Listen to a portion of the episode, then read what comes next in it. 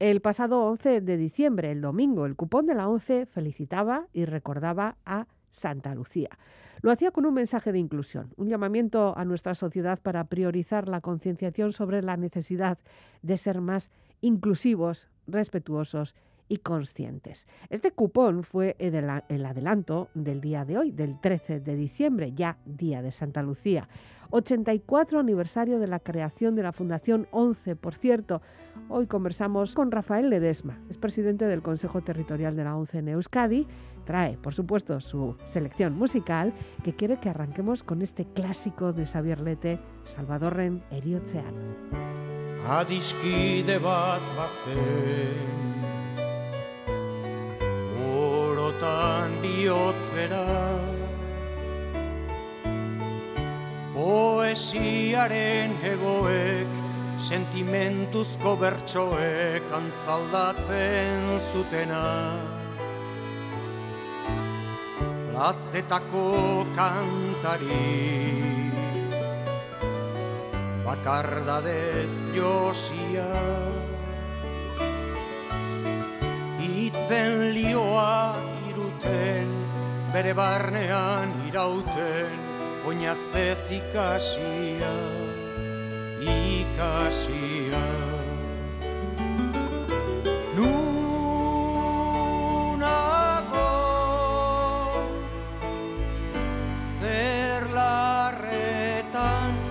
Urepeleko hartzaina.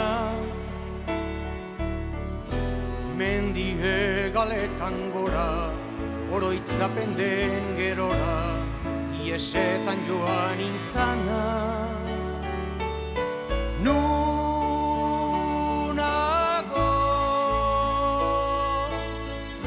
Zer larretan Ure peleko hartzaina Mendie galetan gora Oroitzapen den gerora Iesetan joan intzana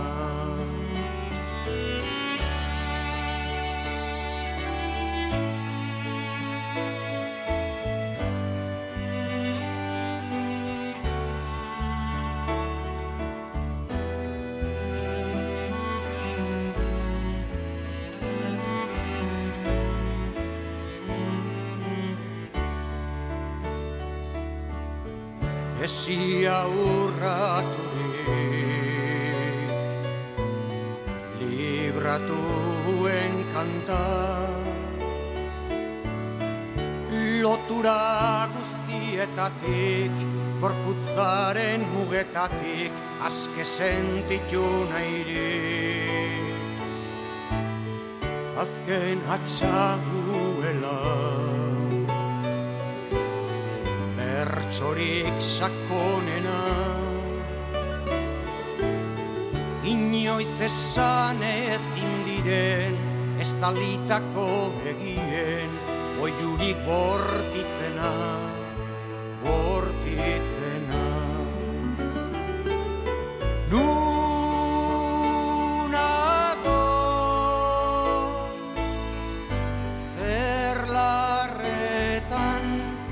txapeleko hartzaina Mendi hegaletan gora, oroitzapen den gerora Iesetan joan intzana Nunago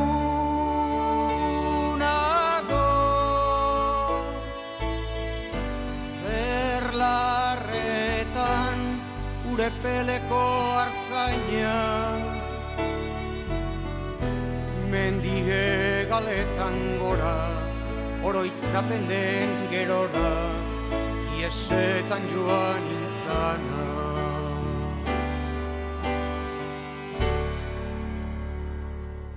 Rafael Ledesma, ¿qué tal? Gabón, buenas noches. Gabón, muy buenas noches, Elizabeth. Y también felicitaciones, ¿no? Porque en estos primeros minutos del día 13 de diciembre tenemos que felicitar a toda una entidad eh, reconocida y reconocible como es la ONCE. Tenéis el gran día, empezáis, empezamos ya un gran día, ¿no? Empezamos un gran día el 13 de diciembre con 84 años ya de historia. Fíjate.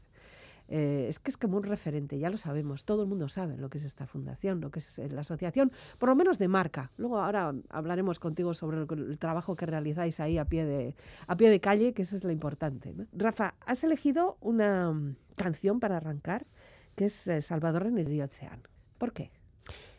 Mm, no hace mucho, mm, amigo, compañero, guía, guía de deporte, guía de, de lo personal también, pues mucho más que un hermano, ¿no? Pues, pues un cáncer, un cáncer se lo llevó y la verdad que, que es un- una canción que recuerda, ¿no? Ese Mm. despido de esa persona tan querida y que está siempre en mi mente cada vez que hago cualquier prueba deportiva, cualquier subir al monte, eh, hacer la biovia como hemos hecho hace poquito, pues siempre, siempre está en mi mente el recuerdo de Pachi.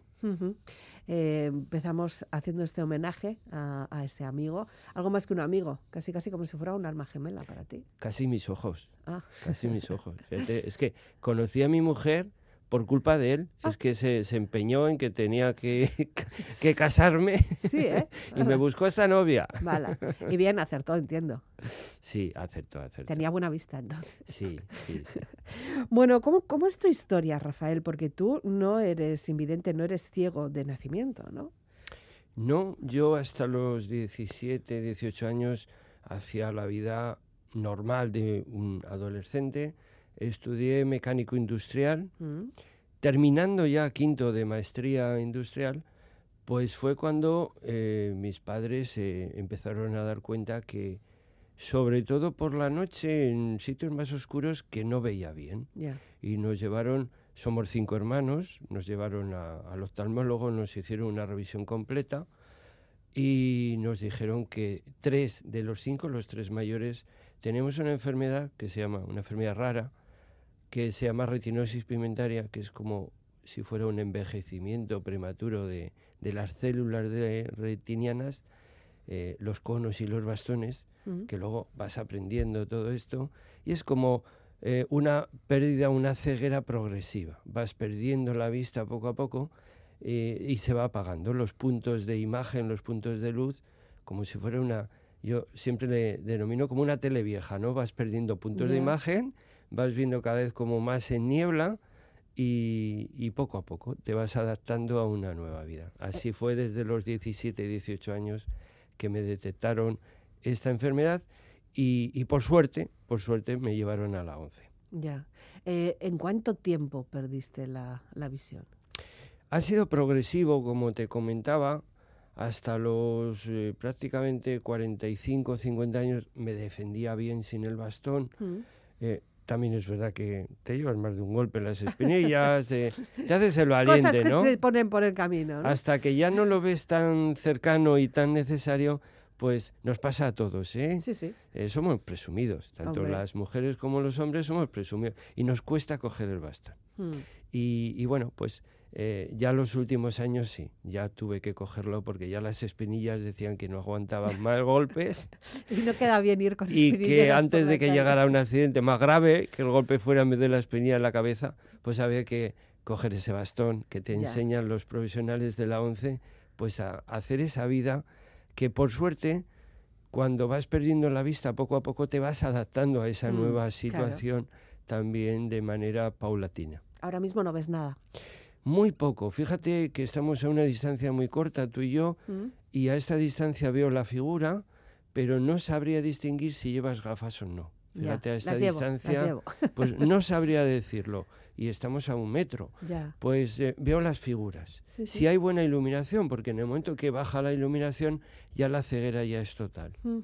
Eh, y está bien el haber visto, o sea, te quiero decir, tener ese recuerdo de las cosas, de las visiones, de las imágenes, eh, aunque luego se vayan apagando tu visión, eh, el recuerdo siempre es diferente, ¿no? Que una persona que nace ciega y nunca ha visto. ¿no? Sí, claro, ayuda mucho el recordar los colores, recordar las imágenes, eh, eh, la cara de mis hijos, que yo tengo dos hijos ya mayorcetes y bueno, pues desde muy crío les he podido, he tenido esa suerte de, de verlos y disfrutar de ellos, ¿no? Mm, de, de esa imagen. Entonces, bueno, es verdad que luego cuando dejas de ver y trasladas eh, las sensaciones al tacto, a las manos, ayuda mucho el haberlo visto antes. Y- Claro, una persona ciega total que nace ciego total, sí, la única manera de enseñarle cómo es un caballo, cómo es un pájaro, es tocándolo. poniéndoselo entre las manos, claro. Mm, Eh, los que hemos visto nos pueden explicar mucho mejor esas imágenes y la imagen en el cerebro se sigue Claro, realizando. teniendo. Sí, Y claro, lo, lo bueno del caso también es que las puedes recordar. O sea, puedes, no sé si hay una imagen la que más echas de menos, la que te gustaría volver a verla, o tú ya en la mente la tienes y no hace falta volver a verla. la tienes, la tienes cuando subo, me gusta mucho ir al monte, cuando subo al monte y te están explicando desde esa cumbre qué es lo que se está viendo, ese recuerdo y esa imagen te la vas haciendo, ¿no? Mm, Tú no estás viendo lo que tu guía o tu compañero o compañera te está describiendo, pero en la imagen en el cerebro lo vas haciendo. Ya. Lo Mm. curioso es que tu testimonio nos demuestra que cualquiera puede perder uno de los sentidos, en este caso la visión, en cualquier momento de nuestra vida. Que siempre pensamos que vamos por la vida pensando que somos los chapeldunes y que, y que podemos con todo, pero de repente puede ocurrir una situación como la tuya. Es así. Y por suerte vivimos más años. Pero también llegamos a esos años con más achaques. En la ONCE recibimos cada vez más gente muy mayor, que vienen con 80, 85 años.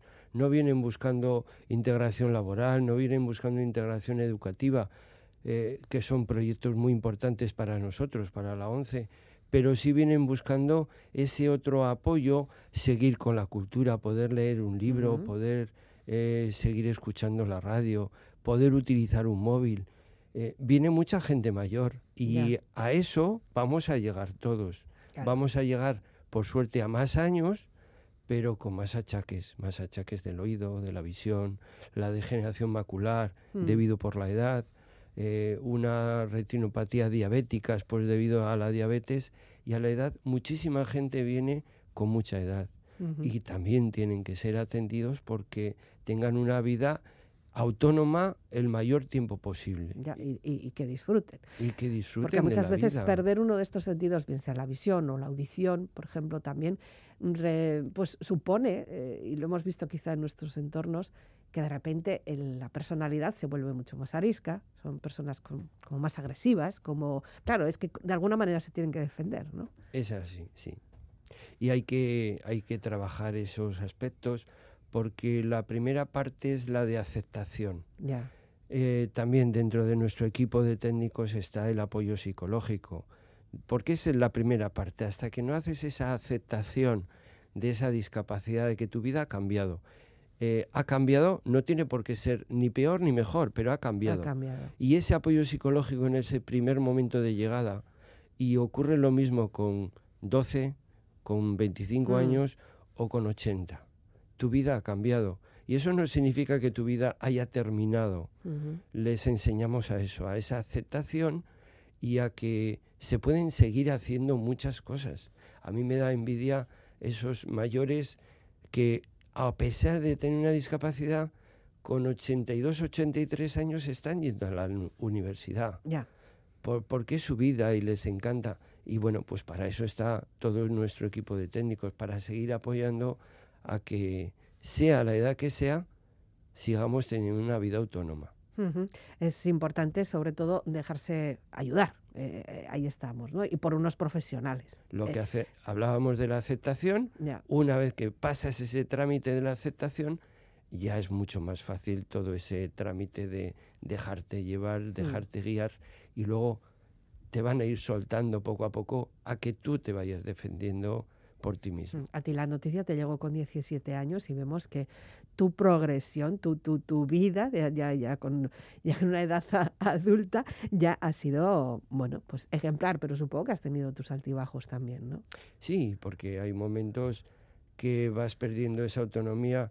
Eh, me ha gustado mucho siempre el deporte, ¿no? Ya. Yo hasta los 45, 50 años todavía me defendía, me hacía un poco el valiente y salía a correr solo por caminos que yo conocía, por el Videgorri, Mm, que ves las rayas blancas y todavía me animaba a correr por, por tramos que sabía que no había que cruzar calles mm. y que no tenía peligro, no tenía riesgo. Eh, si se me cruzaba alguno me lo llevaba por delante. A era el- perro, el alguna riesgo. cosita de estas. Pero bueno, no, no he tenido nunca ningún percance. Pero claro, esos momentos que dices, es que ya no lo puedo hacer. Ya. Ya me he caído dos veces. Antes de hacerme más daño, tengo que dejar de correr solo, ¿no? Mm. Y esa pérdida de autonomía poco a poco, lógicamente te tienes que ir adaptando. Luego vas encontrando gente maravillosa que sale a correr contigo, sale a andar en bici contigo, sale al monte contigo. Y eso pues son momentos de mucha felicidad. Ujú. Felicidad también es lo que nos proporciona la música. En este caso, la audición la, la- la tenéis bien, lo tienes bien. Y la segunda propuesta musical que nos haces es de Rosana con Soñaré, todo un himno también para, bueno, buscar un- una brizna de, de ilusión, ¿no? Supongo que por ahí un poco ha ido la lección, ¿no? ¿Por qué lo has Es que tenemos que tener esa ilusión para ese cambio de vida y, y que hay muchas cosas por hacer, Mm, sea la edad que tengamos. Eh, con 80, 85, pues también, como te ponía el ejemplo de este señor, eh, Varona, se apellida, en, en Vitoria, que, que con ochenta y tantos está en la universidad, ¿no? Hay que tener ilusión y hay que soñar, porque lo- el cumplir sueños al final es lo que te da la felicidad en, en la vida, ¿no? Ponerte un reto, ponerte un sueño y decir, voy a subir a esa cumbre.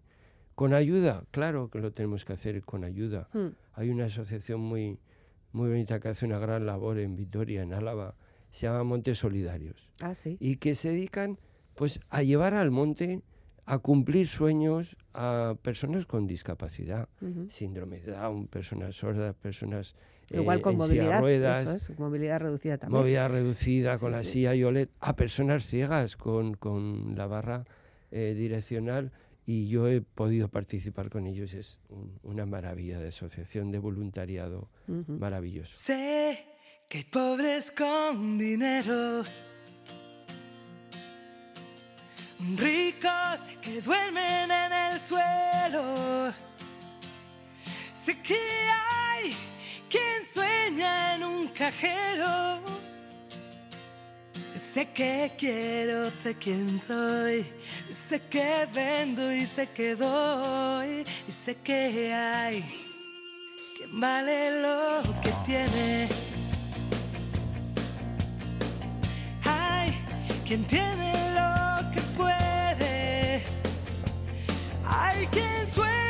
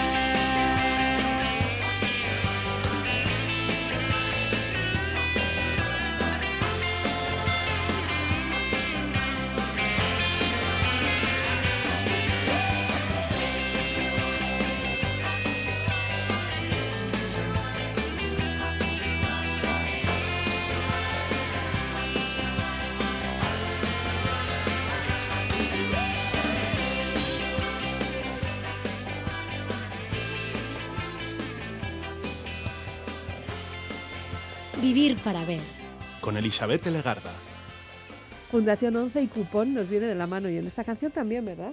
Sí, tenemos Rosana ya hace años que puso ahí un cupón de la ilusión. Ya. Y, y nosotros vivimos de eso, de la ilusión y, y de nuestro cupón, ¿no? Mm. Ese es el ejemplo de solidaridad de la sociedad que día a día eh, nos apoya a la sociedad por, por la labor que hacemos, ¿no? De la institución social más importante del mundo. Mm. Eso no lo podemos olvidar. Son 84 años de historia los que estáis festejando, vais a festejar hoy el Día de Santa Lucía, la patrona también de la visión. ¿no? Eh, es un día importante con muchos trabajos y seguramente con muchos nombres propios que han dado mucho de su vida para que esto sea una realidad. Tú estás ahora mismo aquí, eh, tú eres eh, el presidente ahora mismo de lo que es el Consejo Territorial de la ONCE en Euskadi, pero para llegar a todo esto ha, ha habido personas anteriores, ha habido bueno todo un organigrama e incluso muchos voluntarios que han hecho posible que esta fundación funcione así, ¿no? Sí, ya mm, nos gusta llamarle el grupo, el Grupo Social 11, Mm, que es la fusión de tres grandes patas, ¿no? La 11, que nació hace 85, 84 años, la Fundación 11, que es la solidaridad, porque de ese cupón una parte de, de los ingresos van a esa fundación para apoyar en la integración laboral y la, eh, la formación de personas con todo tipo de discapacidades. Ya. Porque la 11 se crea para atender a los ciegos y deficientes visuales graves, pero a través de la fundación ayudamos a toda la discapacidad, a todas las personas con discapacidad, tengan la edad que tengan. mm. Y luego la tercera pata, eh, tercera pata es Ilunion.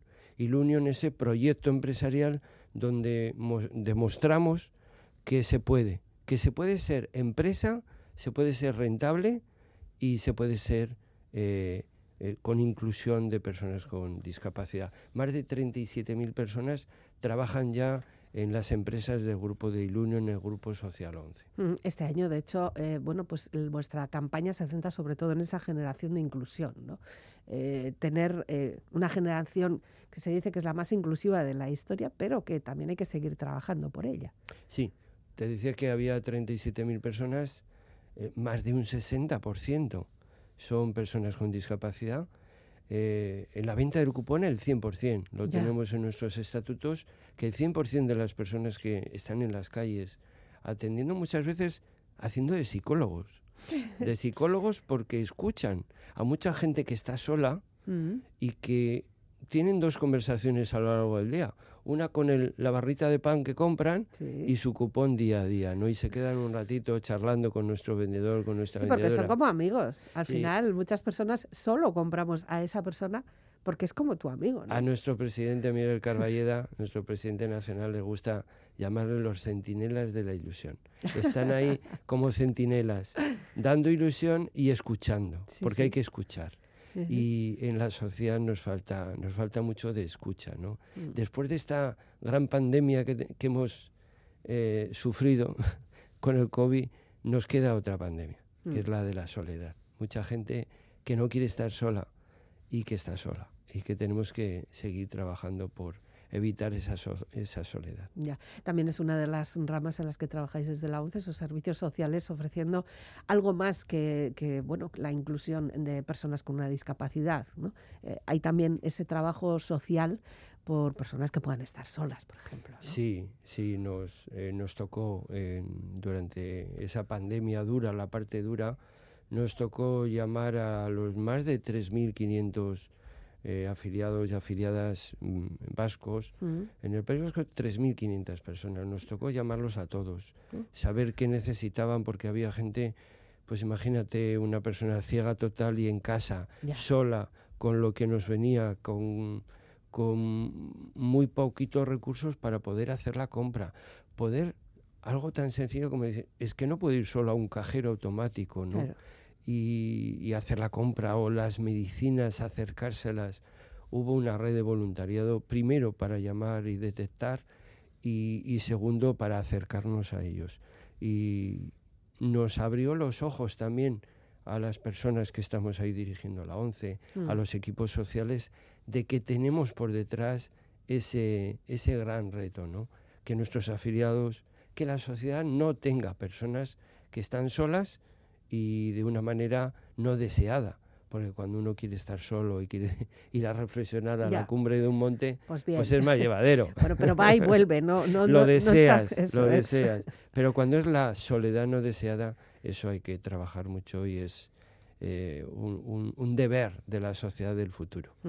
Aparte de toda la parte, bueno, pues personal, eh, mental que podamos llegar a tener, la fuerza que podamos tener eh, de ánimo o lo que sea, sí que es verdad que da la sensación, visto desde fuera, por lo menos, que las tecnologías nos ayudan, pero no sé si nos ayudan todo lo que nos tienen que ayudar. Si solamente se investiga y se desarrollan ciertos tipos de dispositivos para personas con todos los sentidos, o todavía hay mucho recorrido para que todos tengamos un acceso a nuestro a, a tecnología a nuestra medida. Ahí hubo un shock también. Mira que no me gusta ya hablar a estas alturas ya de COVID, ¿eh? Bueno, Pero- estamos con la resaca del COVID también Estamos con la ¿eh? resaca. Pero es verdad que ahí también se crearon muchas plataformas Mm. para que los estudiantes pudieran estudiar, el teletrabajo se pudiera hacer también desde casa. Pero ese inicio, ese arranque que fue muy rápido, muy tremendo, eh, se olvidó de la accesibilidad. Ya, Se olvidó de que mm, muchos estudiantes ciegos se quedaban sin poder acudir a clase y tuvieron que trabajar rápidamente todos nuestros técnicos también. Tenemos un centro de investigación y desarrollo en estas nuevas tecnologías. Hoy por hoy prácticamente toda la tecnología es accesible. Una pantalla táctil es accesible a una persona ciega total. Lo que hace falta es que lo mismo que los edificios, cuando la diseñemos, esa plataforma, esa aplicación, esa que muchas veces son servicios básicos, como pedir un médico de cabecera, Mm. pedir cita, o pedir cita a Hacienda, o pedir u- cualquier servicio público. Y si esos, esas plataformas, esas páginas web, esas aplicaciones móviles no son accesibles, nos están creando nuevas barreras que antes no teníamos. claro. Y nos está pasando pues en, en infinidad de cuestiones de servicios públicos. Ir a un hospital y con qué nos encontramos? Con pantallas donde nos dicen cuál es nuestro turno. Sí, pero, Pero a- a, tienes que golpe de un- clean solo, ¿no? Clean. y claro, tienes que pedir el ticket. El ticket luego te sale en una pantalla. ¿En qué sala tienes que ir? Eh, vamos, se van creando y son, eh, como digo, tecnologías que son fáciles de adaptar. Ya, Cuando se diseñan en plano. Cuando tú construyes un edificio que tienes escaleras en la entrada, ¿qué tienes que hacer luego? mm, Volver a hacer reformas, claro, eh, volver a romper las escaleras para que al menos una parte ponen una rampa. ya. Pues lo mismo ocurre con todas estas nuevas tecnologías. Las creas, las desarrollas y luego hay que Hay que parchearlas. corregir, Hay que parchearlas, hay que corregir. con, con un gasto con un gasto superior, evidentemente, porque al final Lo mismo que romper las escaleras que acabas Ya. de inaugurar. sí. Pues ocurre lo mismo, acabas de inaugurar unas escaleras preciosas, pero hay que romperlas y hacer la rampa. y no aprendemos, o, sea, ¿o habéis notado que ha habido una evolución, porque claro, yo, Se yo va sí que.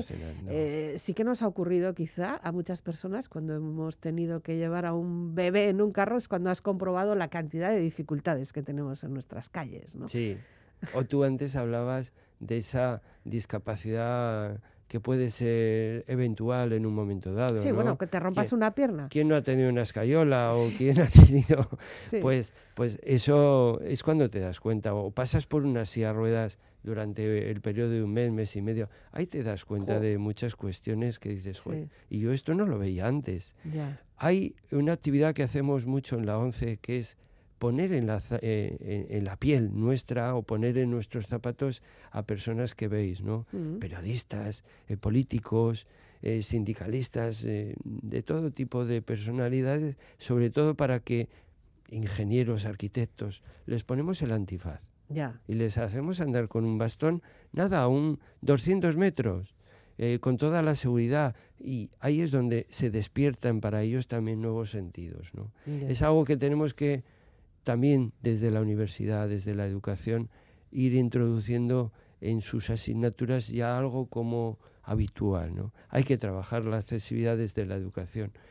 Hay un concurso escolar que hace la ONCE desde hace 39 años, ya 39 ediciones, que lo que procuramos es a los niños ya desde muy pequeños meterles en esa piel de la persona con discapacidad, ¿no? En Mm. una silla, con un bastón, sin audición, porque esa es la sociedad del futuro. La que ahora son los niños. Mm. Y queremos una sociedad de futuro mejor. Lógicamente los cambios tienen que ser paulatinos. Sí. No son radicales nunca. Y, y parten desde la educación, convencidísimos. Bueno, un poquito de fito siempre viene bien. Hay que darle un poco marcha. Mucha marcha, pero bueno, vamos a contar que casi casi hasta 10, que es el título de la canción, hasta que cuente 10, que nos has elegido ahora para esta noche.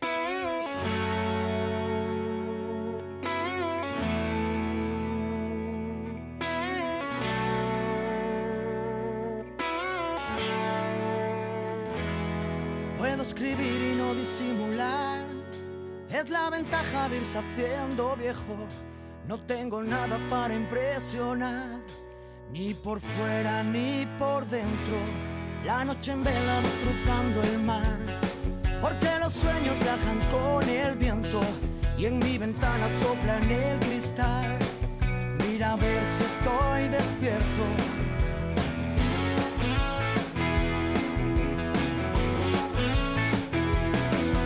En un cruce de palabras, me anotaron mal la dirección. Ya grabé mi nombre en una bala, ya probé la carne de cañón. Ya lo tengo todo controlado. Y alguien dijo, no, no, no, no, no. Que ahora viene el viento de otro lado. Déjame el timón. Y alguien dijo, no, no, no.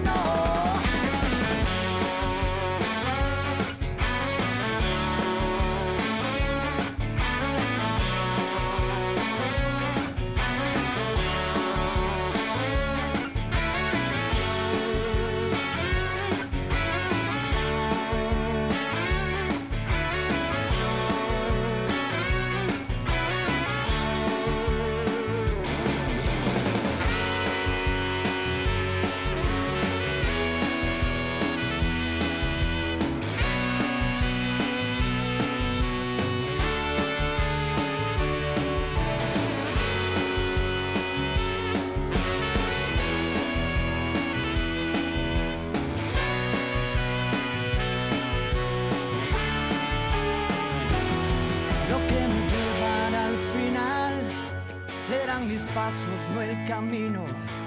No ves que siempre vas detrás cuando persigues al destino. Siempre es la mano y no el puñal. Nunca es lo que pudo haber sido. No es porque digas la verdad, es porque nunca me has mentido.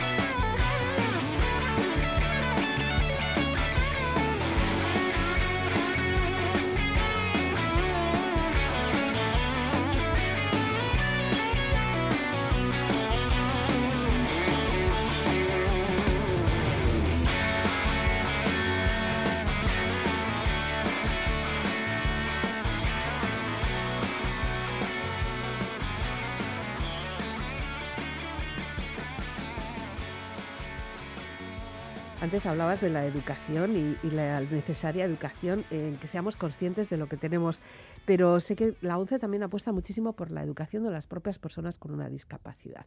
Eso requiere primero plataformas, eh, contenidos curriculares, especialización de, profesorado, de, medios.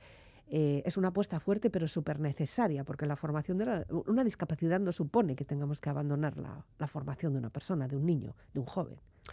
Todo lo contrario. Yo creo que tiene que haber un mayor esfuerzo de, de formación. Fíjate que el índice de, de asentismo eh, educativo, de abandono escolar, Mm, es muchísimo más bajo. Es curioso, pero es muchísimo más bajo en, en los niños y niñas ciegos eh, que, que en la sociedad normal. mm, Porque saben que sí o sí su formación tiene que ser todavía mayor, mayor dedicación, mayor esfuerzo. mm. Yo me acuerdo cuando una persona que iba ciega a estudiar una carrera, eh, antiguamente, ahora ya las tecnologías van mejorando, pero lo que hacían eran grabar todas las clases y luego en casa volver a escuchar esas clases y hacer su resumen. Sus resúmenes, Te puedo lo decir que los mejores apuntes de toda la clase eran los de la persona ciega. Hombre, claro. Y luego rodaba aquellos apuntes entre todo el aula. Es así, tenemos que hacer Ya. un mayor esfuerzo en esa formación porque esa inclusión laboral tiene, tiene mm, por obligación que, que luego tienes que demostrar que, Que vales. para ello. Claro.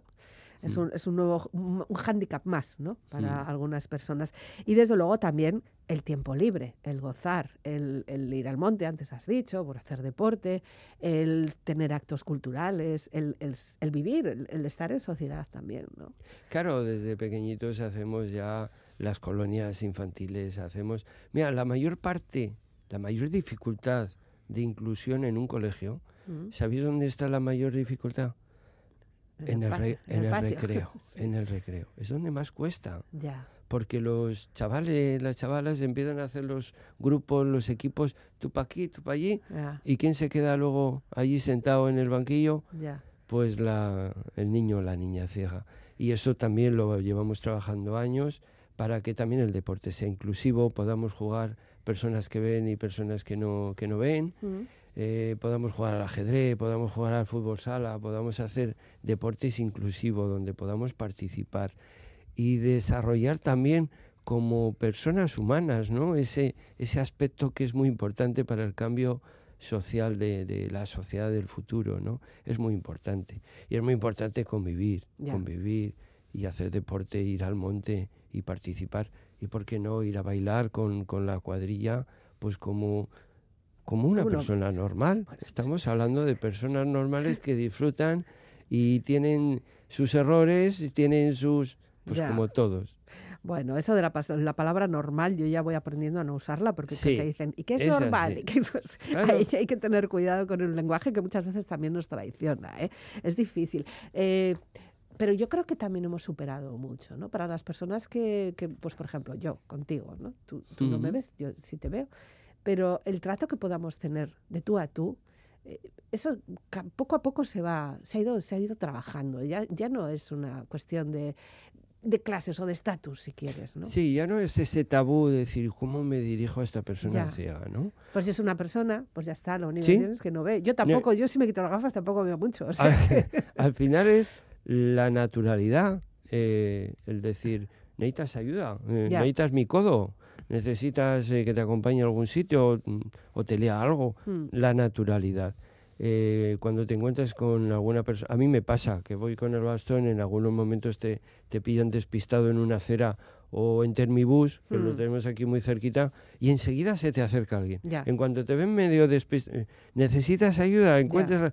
Eh, Pues no encuentro ahora la escalera mecánica ya. que me sube a la parte de arriba, ¿no? Pues con toda la naturaleza del mundo. Y eso cada vez, cada vez eh, es Ujú. mucho más fácil. La gente está muy cercana a, po- a- a ayudar. Claro. Tenemos una sociedad muy, muy, muy voluntaria. Bueno, empática, vamos a decir. Sí, Eh, ojo, eh, porque lo del transporte también es un plato aparte. ¿eh? Muchas veces coger un autobús eh, urbano puede ser una, una gran aventura de riesgo ¿eh? para cualquier persona. Sí, Eh, estamos hablando de ciegos, pero puede ser un niño, una mujer con un Sí. carrito o una persona mayor. Es que es como si fuera un rally. Seguimos, es un rally. Es que salir de casa a- para una persona ciega es un rally. Mm, Mm, Te voy a contar una anécdota eh, que igual te ríes. En Vitoria, por normativa, está Mm. por escrito, todavía para parar un autobús urbano tienes que levantarle tú la mano. Ah, pero si no lo ves. Eh, claro, si eres ciego, yo paro hasta el autobús escolar y Tú luego estás se... todo el rato con el, por el bastón, como si estuvieras haciendo ahí Claro. finish, ¿no? Y en esa parada, que igual paran tres autobuses distintos, Claro. si has parado un autobús que no era el tuyo, porque abre la puerta y dice, ¿eres el 5? Ya, Pues no, es que no soy el 5. Digo, oye, que es que yo no veo. no te veo, claro. Y me obligáis a poner la mano porque si no, no paráis. Mm, Bueno, y eso que escuches, que venga. Bueno, más o menos el oído lo sabemos tener Ahora bien. si, no- si nos empiezan Cuando- a poner eléctricos ya ni lo sabemos. Cuando hay alguien esperando al lado tuyo, pues siempre Ya. le preguntas, que te Sí. atiende maravillosamente. Oye, disculpa que no veo bien. Si se acerca el, el 6, que es el que estoy esperando, Mm, me avisas, por favor. Ya. Encantada. La gente está eh, encantada de ayudar. Está bien. Muy dispuesta siempre. Bueno, el pasado mes de octubre celebrasteis la, la famosa eh, carrera de cascabeles en, en Vitoria, ahora que estábamos en esa ciudad. Y ahora eh, queréis hacer una versión virtual. Eh, también, otra vez, dando un poquito más una vuelta de tuerca para que seamos conscientes de qué, cómo se vive, ¿no?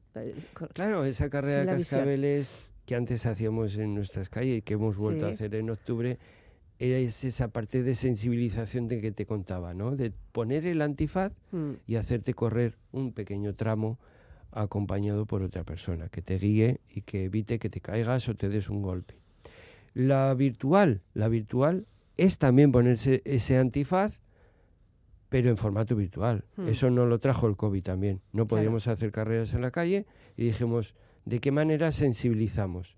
Pues poniendo en esa mesa a trabajar con un portátil donde hay una persona ciega y una persona que ve y te voy a tapar los ojos y te voy a decir, y ahora vas a navegar por tu propia página web, sea la que sea, de un supermercado, de un medio de comunicación, de un periódico, Una de, plataforma de de televisión. una lo que empresa, sea, sí. de una empresa, ¿Eh? de un ayuntamiento, Ah. de una diputación, y les ponemos a navegar a ciegas. Sí. Y luego les quitamos el antifaz. ¿Qué? ¿Cómo lo veis? Dificilísimo. Ya. O sea, encontrar cómo saco yo el certificado de empadronamiento de la página del ayuntamiento, me da lo mismo el ayuntamiento, Ya. es complicadísimo para una persona ciega. Y se puede hacer, siempre y cuando lo construyamos pensando en la accesibilidad. Y por eso esa carrera de cascabeles virtual, donde también tapamos los ojos, para que naveguen con nuestras tecnologías y vean esas dificultades. Es la mejor manera, ¿no? De espabilarnos. Sí, sí, Puede es, ser. es muy educativo.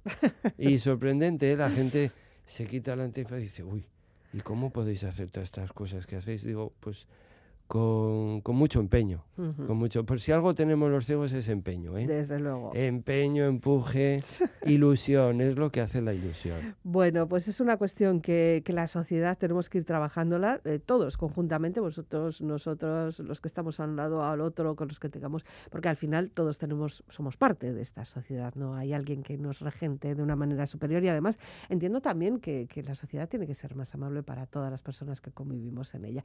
Como por ejemplo, bueno, yo qué sé, eh, entiendo que puede haber, eh, ahora que estamos hablando tanto de los objetivos de desarrollo sostenible también, ¿no? Hay sitio para todos y todos tenemos nuestro sitio en la sociedad y en el mundo, en el planeta en general.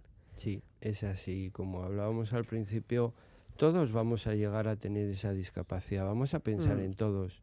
Y vamos a pensar en que yo quiero vivir con 85 o 90 años con calidad y con autonomía. Pues vamos a llegar a ello. Para todos. Para todos. Una sociedad para todos. Pues ahí estamos. Bueno, Rafael, se nos termina el tiempo y nos tenemos que despedir. Y lo vamos a hacer con una canción de Mochila 21 que la has querido guardar casi casi como si fuera el, el- la guinda, ¿no? El delicatessen de la Es que son maravillosos. Escuchar lo que puede hacer el Drogas con un grupo de personas con síndrome de Down, Mm, que son maravillosos, eh, demostrando que se pueden hacer muchas cosas. porque somos personas con muchas capacidades distintas, pero con muchas capacidades. Y déjame una reivindicación. Dale. Seguimos diciendo en el artículo 49 de nuestra Constitución que somos disminuidos. Y es una palabra muy fea. Ya. Estamos peleando a rabiar desde la ONCE, desde todo el Grupo Social 11, con todos los políticos, ayudarnos a cambiar eso, llamarnos personas Mm. con discapacidad. Y ahí no lo demuestra Mochila 21. Son maravillosos. Eh, las palabras también eh, son importantes. La elección de las palabras que hacemos eh, es importante, a pesar de que algunas veces también nos confundamos, ¿no? Pero bueno, intentemos darle una vuelta a qué tipo de palabras elegimos disminuidos, por ejemplo, ¿no? Pues Sí. incapacidades o limitaciones. Bueno, yo qué sé. Rafael Ledesma, un placer conocerte. Felicidades. eh, buen día en este 84 aniversario de la Fundación 11. Buena Santa Lucía y, y seguimos en contacto. Gracias. Es que ricas. Como tú tenemos ojos, los nuestros quizá más limpios, por donde nadan los peces, que no se sienten distintos, y en las manos las caricias, que no quieren dormir nunca, para rodear el mundo, si se juntan con las tuyas.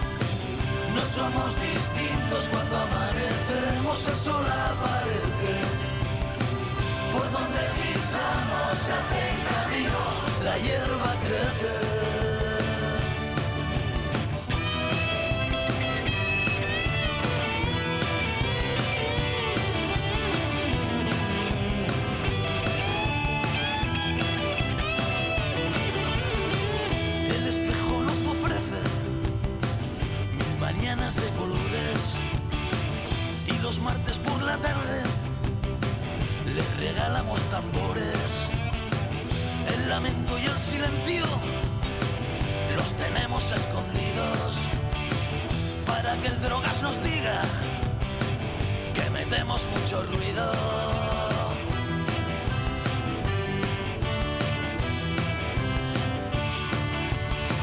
Nos comemos la alegría